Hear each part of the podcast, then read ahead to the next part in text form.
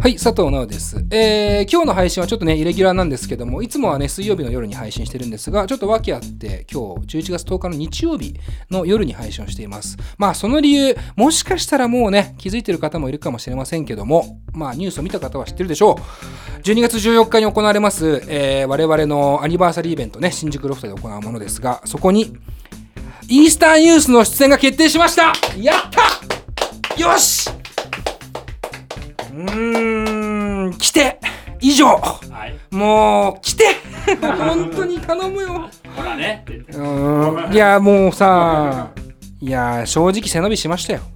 正直したよ。でも、必要だった。イースタンユースが必要だったんだなって思います。で何より、やっぱその、織坂優太、ね、合奏と、ハバナイスデーと、イースタンユースですよ。この3組よいや、俺、これね、わかんねえ。今、これ収録の時ってさ、まだ発表前だから、正直ね。どんな反応なんだろうって思うけど、もう僕らの気持ちをさちょっと伝えておくと、まあ、イースタンユース、本当にものすごいバンド。うんなんか今、いろんなことを言いたいけど、こんなバンドって、正直言えないレベルだよね。なんかもう、見て、その音楽と、その生き様を見てって思うんだけど、結局さ、イベントってお客さんいっぱいさ、入ってほしいわけじゃん。で、俺らもやっぱソールドアウトっていう文字を嘘なく書きたい。だからイースタンユースを呼んだわけじゃないからね。そこだけはやっぱ伝えておきたい。うん。なんかね、誰も来なくたっていい。極端な話。極端な話だよ、これは。それでも呼びたいんだよ。っていうところを、俺らの歴史上、結構初めてレベルで突き通した気がしてる、俺は。うん。なんか見たい。ね。アニバーサリーを共にどうにか一緒に過ごしたいっていう気持ちを突き抜けた結果、あのイースタンユースが出演してくれるってことで、まあ、なので、まあ、ここに関してはとにかく来てだしその組み合わせの素晴らしさもそうですけど僕らのこの気持ちをその夜一緒に共有しませんかっていうところも言いたいなので皆さんとにかくチケットを買ってください。で来てください。で今イースタンユースが出演するのは新宿ロフトの夜の部ですね。えっ、と大体5時半とかかなオープンが。大体じゃないんですけど。5時半オープン6時半スタートのところで、まあ、ハバナイスデーと織坂優太イースタンユースなんですけどあのこのイベントはもちろんそれだけじゃなくて昼にはウェブの草野郎がワンマンをして深夜にはまあ名だたるメンツが最高のオールナイトパーティーをやってくれます。であのーそれやっぱり丸ごと楽しんでほしいなって気持ちもあります。でそれはイースタンユースのファンの皆様にも思ってることね。やっぱりもどんどんフレッシュなね音楽最高なの出てきてますしジャンル関係ないしなんかそういうところをとにかく体験してほしいなというところなのであのまあイースタンユースが出ることによって来てくれるファンももちろんですけどもあのイベント全体をね楽しんでもらえるように僕らもどうにか今後も頑張っていくんで、えー12月14日は新宿ロフトでお待ちしております。はい。というわけでえー、なんか話しますか？なんかこう仕事は終わった感がある。オープニングとしてのね。なんか話す？大丈夫？ジョーカー見た？あ、まだ見てないよ。見てうんうんじゃあ話せねえな じゃあ話せねえな話さない方がいいな。「イット!」は「イット2」は「イット・ジ・エンド」はあ見てないです。「ワン」は？え見れるんですか「イット!」の「ワン」はい。のネットフリックスとかねなんかそそうそうそういう感じで多分やってんじゃない？見てないのねってこと井上尚弥のボクシングの世界戦は？見てない。うーん じゃあ今回のゲストいきます 今話めちゃくちゃ左右されな。んだろうね喋りたいことねえのかよ。なんか左右されてるっていうか犠牲にした感じはある。そのもう行きたいんだけどっていうその一応ねみたいな。体裁として広げとくみたいなところでやりましたけども今日はちょっとゲストいきます。えっ、と今日のゲストはね久々の登場の方が一人そして初登場が一人です、えーまずは水星のボアーズから、えーボーカルギターの石原正治さん。ね。久々ね。大好きね。最高ねそして、えーマス・オブ・ザ・ファーメンティング・ドレックスから宮本夏子さん。こちらが初めまして。でもみんなマスドレというね愛称で親しまれてますけどもそのバンドはもちろん僕もライブ何度も見てますし音源も聞いてます。でここであのなぜこの2組が一緒に来るのかっていう説明を先にしておきますと、えー12月の、えー、と7日そして12月の11日、えーこちら7日が大阪で11が東京の恵比寿リキッドルームなんですけど、えー、とそこでその2組がイベントをやります。共催という形で。で大阪に関してはキングブラザーズも出るんですがリキッドに関してはツーマン。ね。これ結構俺は驚くべきニュースだったの。急急に水星のボアズとマストレがツーマン？リキッドで？で、えーそんな中石原さんからもねいろんなお話を聞いてよかったらじゃあ2組でと。いうことでこのイベントがなぜこのタイミングで今やられるのかこの2組でやられるのかっていうのとやっぱマスドレは初登場なんでできるだけねマスドレのことも分かるように進めていきたいなと思っております。この後石原さんそして宮本さんやってまいります。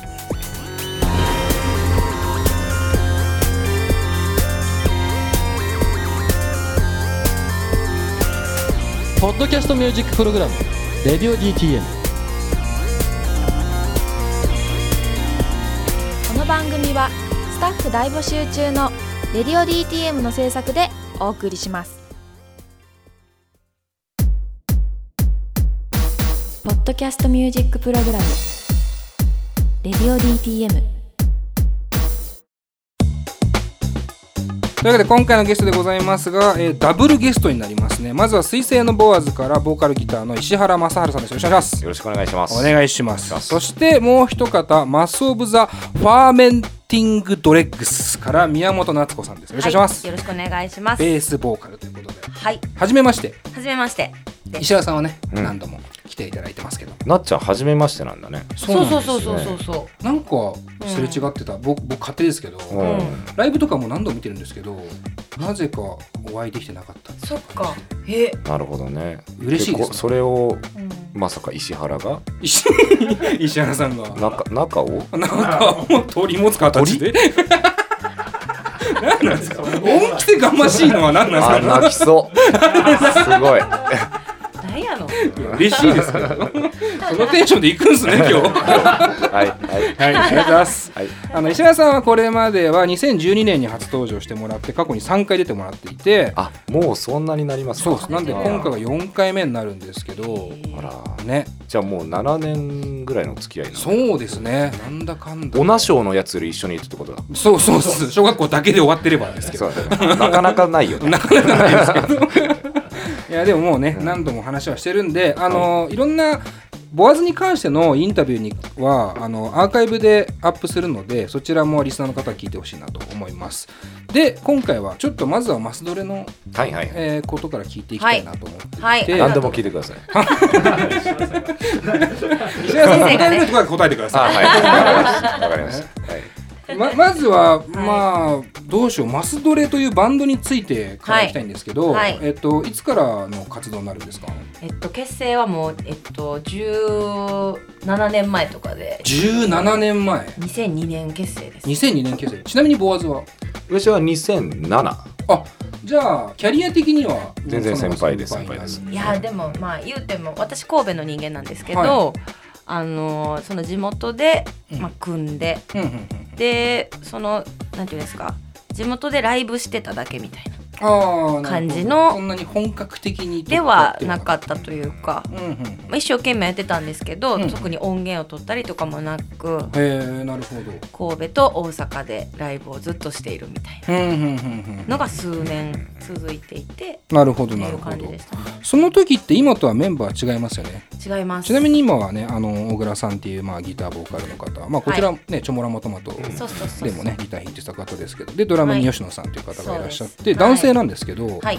なんか僕のイメージはやっぱ3人とも女性のイメージが結構強かったんですけど、結構メンバーチェンジもあった。1そう。回だけですか、えっ、とメンバーチェンジ自体はうんうん。えっ、とてかだそうそう、えっと初期メンバーが脱退してはいはい。最初にドラムが辞めてうんうん。でその後に吉野さんが入って、でその後にギターの女の子が辞めてうんうんでオグが入ってああなるほどみたいな感じの。で今の編成になったのはいつ頃になるは、えっと再始動のタイミングだったんで、うん。オグが正式加入したのが。はいはいなので、えっと2015年3年前4 3年前。3年4年前。まあ、2015年16年6年ぐらい。はいはいはい。なるほど。で今はその3人ではい。メンバーやってるという感じです、ちなみにこの石原さんがはい。こうじゃあマスドレを知ったというかのはいいつなんですか？それなんですけどね、あのさっきも話してたんですけど、はいはい。そちょっと今日別の現場でなっちゃんと一緒に移動してて、うんうん。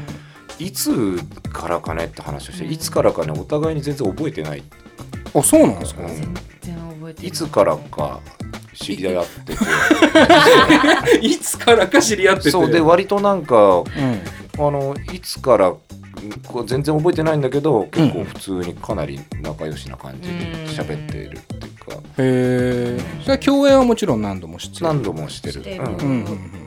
でもいつが最初って多分ねあのお小倉君がね、はいはい。おぐちゃんがはい。加入してから一緒にやっだと思ううんあそうなんですね。ううん。ん、でおぐちゃんはもともと知り合いっていうか仲良しで、うん。一緒にまあ飲んだりとかしてて、まあそうっすよね。そうそう。でそれでマスドレもやってるっていう話で、うん。まあ多分それでまあもちろん存在はもともと知ってたし、うんうんうんうん。もうあのうちよりずっと前にあの活躍してるバンドだから、うんうんあでもさ今思い出した。うん？俺さ2009年にさフジロックのルーキーや午後出てんのよ。でその時マスドレさレッドマーキー出てなかった？へえあ2009年そうかも。そうだよね。あそこで開校してるそこで「おおー」ってほぼそほぼそこで初めましてみたいな。へえすごいですね。なんか今バッと思い出した、そっか。うん、夜のあのフジロックのとこでなんかカッパ着てるなっちゃんと話したことを思い出した、あなんか話したかも。えー、すあごい。ーっと思い出した、思い出しました？話したかも。うん、今思い出した。あそうなんですね。でもそれなんか私多分もっとあの遡ると、はいはい。私東京ボアダム。うん。ああ東京バーダム。あ時私話しかけに行ったの覚えてるよ。あえごめんそっちの方が前ちょっともう話が そっちのがさっきやんな多分。時系列。ああ逆か。ちょっと待って東京バーダムの後だよあれ 9月だもん。記憶の探り合い。東京ボアダム同じ年だったんですね。そうそうそうあなるほど。2009年の東京ボアダム。はいはいはい。俺その時2010年に俺はファースト出すんだけど。おーなるほど。そうでフジロックの時はまだレコーディング入ってなくて、うん。東京ボアダムはレコーディングの間に出たのへえなるほどね。あじゃあでもその年やなじゃあ、うんうんうん。2009年か。2009はあ年か2009年じゃあ僕らの創設の年でもありますね。あマジで？はい。ダ2009ヴィ年から。ンチコードみたいな。だんだん。ラップ声がちょっとだけ古いですね。ねヨーロッパ行ったからっていうのはいいよ完全に今俺かぶれてる。一回ね礼拝とかねこう礼拝堂とか見に行ってね。もう完全かぶれてきてるから ヨーロッパ行った話は誰も出てないけど今のところワインワインはローソンで買ってきてくれたんです。よこのモンテフリオ天ぷらにね 濡れた子犬のような。その話をしてる時間じゃない。香りがする。こいつ濡れた子犬。濡れた子犬入れてるから。入れてんすか？入れてる実際に。失敗作でしょ今年より濡らしてより濡らしてきちょったと暴走が過ぎるマスドレの話してんのはいごめんなさい出会いね出会いね、だから2009年だ、じゃあもう10年来の付き合いというそうですね出会ってからはうんちなみにこうマスドレの内部のこともちょっとだけね聞きたいんですけども、はい宮本さんは作詞作曲されてるはいしていますっていうことですよね、はいまあ、フロントマン的な立ち位置なんですけど、はい音楽の遍歴的に、なんかどれぐらいからその音楽自体を始めたんですかあのほんまに最初で考えると多分ピアノやと思うんですけど幼稚園の時にあのピアノ教室には行ってました。へえ。そう。そっからでもそれってクラシックとか？もう普通のそうですそうです、うんうん。なんかソナチネとかそういう普通のやつをな小学校上がるぐらいまでとかはやってて、うんうんうん。でも別にそれでそこからずっとやるわけじゃなくて小学校でやめちゃったんですけど最初の音楽体験はそこからはいはいはいはい。習いに行ったりとか。っうんうんうん。ていうのは多分そこですね、はいはい。最初は。でそこからまあバンドですよね。そうバンドやり始めたっていうかそのロックミュージックに興味を持ち始めたのが15の時、15、うん中学結構はっきり覚えてるんですね、うん。なかなんんかあったんですか？そう私あのヒデが大好きで。おお X の。X の、はい、でそのヒデが亡くなった。うんうん。うん時にそのヒデを知ってああなるほど。テレビで。それですごいかっこいいこの人なんだろうと思って、そっからなんかいろいろこうなんか過去の作品とか、うんうん。なんかあのやってる特番全部撮ったりとかしへてえあもう完全にファンですね。そう、なんかすごい夢中になって、うんうん。なぜかわかんないんですけど、うんうん。でそっからあの私もロックバンドやりたいって思うようになって、うんうんでそこからですねだからバンドっていうものにこう、うんはいはいはいはい。そうそこでベースなんですか？そう最初でも私はギターを買ったんですよ。あ。ギターなんだやっぱあそう。なのエレキギターを。エレキあギターそう最初あのなんかクラシックギターみたいな,、中古でめっちゃ安いやつを買って、あのリサイクルショップとかで置いてるやそうつね。そうそうそうそうそう。それで買ってでその後エレキを買って、でなんかそのバンドやりたいってなったんだけどなんかその当時私吹奏楽部に入っていて中学の時に。いろいろやってますね。そう吹奏楽やってて、でそこの私パーカッションだったんですけど、えー 打楽器なんだそこ。そう。でそれはでも理由があって、はいはい。ドラムがかっこいいと思ったから入ったんです。ああうん、だから別に吹奏ヒデ楽が好きで ドラムがかっこいいと思ってでベースやってんのやばいですよ じゃあ奥ちゃんとあの吉野さんは本当は必要があああるある。あるある。必要ある。あるあるある。必要ある。大事。大事大事。大事。大事。大事。大事。もうガヤ化してますけど。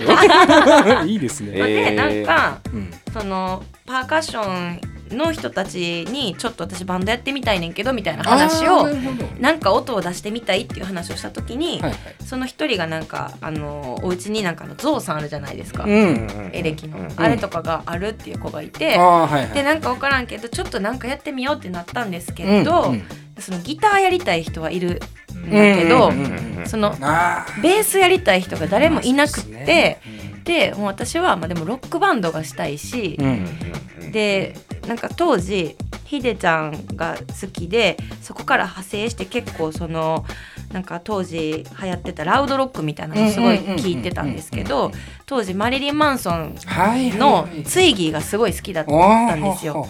なんかベースやけどうんすごい花があってかっこいいと思って、うんであんなベースやったらなんかいいなみたいな、なんかそれやったらベースでもいいなとか思って、はいはいはいはでじゃあ私ベースやるわみたいな。いなるほどね。そう。じゃあベースの原体験的な部分はマリリン・マンソンのツイギーがでかいツイギーでかい。憧れ。うん、なんかでも結構大きいかな。ツイギーとあとそうやな。あとはそのヒデちゃんがやってたジルチっていうバンドがあって、うんうんジルチのポール・レイブン。ああはいはいはい。キリング・ジョークの、はいでももっとそのなんか音のこととかあのそういう音像のこととかで言うとでもポール・レイブンが多分最初だと思いますなんか歪んでて当たり前みたいな、なんか今考えたら確かにヒデとキリングジョークのポール・レイブンが一緒にバンドやってってすごいっすよね。やばいものすごい時から持ってくんなって感じですよね。そ う全然私はその当時は知らなかったかうら、ん。そのバンドやり始めていろんな人と話すようになって、うん。ポール・レイブンはキリング・ジョークだよって言われて、えー、みたいな、確かに。な当時まだ子供というかね。そうそうそうそう。だからそういうの知らないですけどね。全然知らなかった。後々すげえバンドだったんだみたいな。そなるほど。うん。ちなみにせっかくだから石原さんは今の同じ話で言うと、うんこう宮本さんでヒデみたいな存在っていうのはいたんですか、こうファンもう憧れとか。あ奥田民生あええ？そんな話したことありましたっけ？奥田ってないなん？だい。やさ最初私は小学校とか中学校12年の時に、はい。あの友達のお兄ちゃんがあの、ユニコーン。う、うん。フファンで。うんうんでそのユニコーンのテープをねいっぱい作ってもらってたの、はいはいはいはいはいははいい。でユニコーン大好きで。うんで私が中1ぐらいの時に、うん。奥田民生がソロで29っていうのを出すんだけど、うん。その時にちょうどねちうちのチャンカーが私に、あのーラジカセを買ってくれたわけ。チャンカーがね。そうそしたらそれでなんかねうちのチャンネルがね、うん。あの29を買ってきてくれたんですよ。あでそれで、えっとギターかっこいいなと思って。ーへえでそれこそまあうちにあってそのクラシックギターみたいな親父が持ってたようなやつをでコードを練習し始めて、うん。でエレキ買ってみたいな感じ、うーんなるほどね。結構意外っすね。福田民生っていうね、うんユニコーン大好きでね。へえ何が一番好きだったんですか奥田民いやな生漠然と。ばいやうーんなんか声もいいし、うん。やっぱ歌詞とかはねうんハッとするようなことも言うけどちょっととぼけてる感じとか。結構で29をね実はね昨日一昨日ぐらい2930と聞いてみたんですよ久しぶりに、ね、意外とね今聞くとねとっても地味なアルバムで、そこまでこうサービスしてないんですよね、で30に至ってはい多分めっちゃ暗い今今聞くと。はいはいだからすごいなんかなんかこう自然体なっていうかね、うん誠実な感じがしたのかな、うん。当時その他で聴くようなうん。音楽よりユニコーンとか奥田民生さんの音はうん。なんかこうもっとこう素な感じっていうか、うん飾らない感じに聞こえたのかもしれない。うん。うん。なんかまたこう対比的にその時代おそらくかなりきらびやかな人たちもね周りに多かったのかなっていう。うんうん。装飾の多い感じの音楽が結構多かったような気もしますけどね。そうだね、うん。うん。そうかもしれませんね。そのまあお二人の音楽のその遍歴全く違うけどまあこの二人っていうのはまあある種通じ合っていくわけなんですけど、こうお互いの印象っていうのはまずどういう感じなんですか？じゃあ宮本さんから見た石原さんの印象っていうのはどういう人間なんですか、うんは不器用おおほ不器用ね。いやどんどん言ってください。ちょっと僕今は何も言えないんで。ななるべくいい方向に持っていって。いやこれはあのー全然悪い意味じゃなくって、うんなんかさっきのそうあの現場でも言ってたんですけど、うん。なんかその自分のなんかすごいまあ誠実であるうん。から、うん。うん。その自分のそのなんていうのかな思想だったりとかなんかその美学だったりとか、しっかりあって、はい。それを曲げることができないから、うん。うん。だからそのなんていうのかなうまいこと普通やったらやれるようなとこも多うん。分できひんやろなとか、あー。でもだからいいっていう、なるほどうね、ん、そうそう。まあ確かにこう綺麗な五角形な感じはしないですよね。綺麗。ステータスが。ステータスが。何かこういびつな形をしてそうなイメージはありそうますけど。でもそれこそさっきもそういう話してて、うんうん。その何ができ何かができないところがあって当然やんなっていう話をしていて、うんうんでだからこそその人らしくなるみたいな、うんう。んいう話をちょうどしてて、そうねはいはいなんかね。そうそうそうそう、うん。だからなんやろ。うなんかその不器用なのが悪いことって意味じゃなくって、なんかまあ自分にまあまっすぐな人やから、うん。まあ、周りといろいろすれ合いもあるやろうし、うん。大変やろうなってうん。思いながら、いやでもめちゃめちゃ理解してくれてますいやでもだから同類やなって あーなるほどないうるほど。同類って言葉ちょっとあれかもやけどなんかその、うん。すごく似ているなって思いながら見ていましたね。うんいい方向に来てますね。いい方向に来てます、ね、いい方向よ。言えないんですよ石原さん怖すぎて マジでもう今こうやって落ち着いてますけどさっきまでだって僕に対して「おい」とか「お前」とかすごい言ってたじゃないですか言ってた言ってた。言ってない。嘘ついてる告知すんだよいやほんだからね初めての収録の時はもう本当はビビってちびっちゃい人だったんいやいやいやいやでもわかるそうなるのもわかる。でもうんなんかこれはうん。殺されそうですけどうん。可愛いとこありますよね。ある。あるあるある。ちょっとねこうお茶目なとこ僕好きなんですよ。まあその中そのチャーミングなね、うんうんうん。あの石原っていうのをやっぱりみんなにもう少し、分かってほしい。うん届けたい。届けたい。いいや俺も届けてほしい。なんか。まあでも絶対バレてるけどな。あの別に届けたくはない。届いてもいいなぐらいのね感じはねありますけど。逆にじゃあ石原さんから見たはいはい。山本さんの印象って？いやもともと我々が我々がというか僕が、うん。その本格的にリリースして、うん。例えばツアー回ってとかっていうより、うん。もっと前にすでに活躍してたバンドだから、いやもう最初はすごいなと思ってた本当に。あうん。ーあのーで女の子3人組だったし、はい。でそれでかなりこうバキバキだし、でもすごくいいなって今でも思ってるのは、うん。あのーさっきの話とに通じるのかもしれないですけど、うん。あのーマスドレっていうバンドっていうかなっちゃんはい。っていうその個人もそうなんだけど、うんあのどっかから借りてきたものでなんか変にこう即席で個性を演じたりとか、うんうんうん。そういうことをしないっっていうか、うんなんかそういうオリジナリティに色目を使ってないっていうかね、うううなんか誠実にやりたいこととかできることをやってる、うん。うん。で歌詞も日本語だしうん。こうそういう意味ですごくこう自然だし、うんうん。あの嘘がないっていうふうに今あの知り合ってからはなおさら思うしもともとそういう印象のバンドなですね。るほどうん。ですね。さっきもね、それこそ民生さんの話の時にも同じような感じ、その誠実さとか素直さとか正直さみたいなところうんうんうん。で、結構やっぱり医者さんにとっては大事なんですかね。なんだろう。でもそれは世の中私はあの前も似たような話したことあると思うんですけど、うん。あのすごい人たちっているじゃないですか、はい。もうもうひ一人でポンといいても平気なというか、うんうんうん。もういわゆる、まあ、世の中が言う天才みたいな人で、うんうん。うん私はもうそういう人ではないので、うんうん。あの世の中がすごく気になるんですよ。あー。で世ので世の中をすごく気に気にしちゃう。うんうん。で世の中が多分ここ10年20年とかうん。ずっとあの個性だとか、うんうん。あのオリジナリティだとか、うん。そういうしゃばくさいことを言ってて。で誰一人音楽をにがっつり向き合う音楽とか詩とかにがっつり向き合う前に、うん。どうやってマーケティングするかみたいな話ばっかりだしうんね、うん。で音楽だけじゃ聴いてもらえないからなんかくっつけるかとかね、うなんかまあ音楽に限らずね、何でもそうだと思うんだけど、うんそういう世の中にあってやっぱりその単純に音に向かい合ってるっていうのはすごく貴重だと思いますよね。うーん。どうですか？いや ほんまそうやな。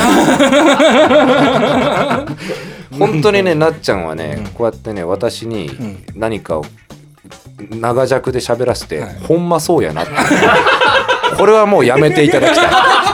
これはもう今回で最後にしてほしいごめん。そう。ごめんな。そう。いろんな現場でこれがあって、別にじゃあじゃあほんま面倒くさいとかじゃなくて。いやほんまそうやな。同調ですよね。そうそう。強い同調です。強い同調。本当に。でなんいいっかですもね。ささっき話してたからさ。そう、うん。ほんまにその通りだと思う。んうんうう、ん。でももうじゃあ使わない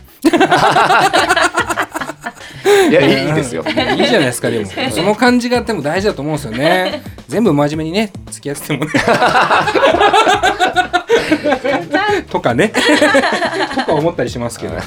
まあまあそんな、えーお二人が、えーやっているバンド2組が、まあ共演という共催、ねうん。するイベントが、えー12月のあ11月はもう終了しちゃったんですね。12月の7日が大阪ではい。11が東京リキッドルームって感じはい。ちょっとそのライブの話はね後半にたっぷりしたいなと思っておりますんで、はい。もうちょっと音楽の話をしたいなと思いますので、はい。一回コーナーに行きたいと思います、えーレディオ DTM クルーと一緒に聴きたいおすすめの曲を教えてのコーナーということで、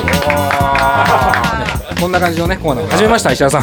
あ初だと思いますけども。いやいやいやチャラッチャラシャバいコーナーかもしれませんが何言ってんすか。まあこのコーナーではゲストに Spotify で聴くことができる楽曲の中からレディオ DTM クルーとリスナーに紹介した曲を教えてもらうコーナーです、えースタジオの中で一緒に聴いてあれこれ語っていきたいなと思っております。それではレディオ DTM クルーに紹介したい楽曲をそれぞれ2曲ずつ、えー選出をお願いします。まずは、えー宮本さんの方から。はい、はい。えーっとネバーヤングビーチのうん。春を待って。おおまたちょっと意外な。そう最近よく聞くんですけど、えとー、はい。えーっとえこれあいいよ。どんどんいっちゃっていいです。えっと、ラナ・デル・レイさんうん。の Norman Fucking Rockwell、いやー実は僕これね、うん。この同じようなコーナーをうん僕らだけやったことがあって、うん。選んでますね。ね。かぶったかぶった最高。僕も大い好きなこの曲本当に。いいですね。後ほど一緒に聴きましょう、はい。じゃあ続きまして石原さん。はい。はい。えーっと一曲目が、うん。The Comet is Coming のはい。アッセンションうん。ですね。で二曲目がちょっと前のですけどパッドメセニーグループの Above the Tree Top ですね。おー。またね個性分かれてますけども 石原さんもまた意外なんですよね。ある種ジャズっていうキーワードのねある2組な気がしてるんですけど、まあその辺のね深い話を後半で聞いていきたいなと思いますので、インタビューの続きは後半でよろしくお願いします。以上で前編のインタビューは終了ですぜひ Spotify にあるレディオ DTM のプレイリストで紹介した楽曲を聴いてから後編をお楽しみください。レディオ DTM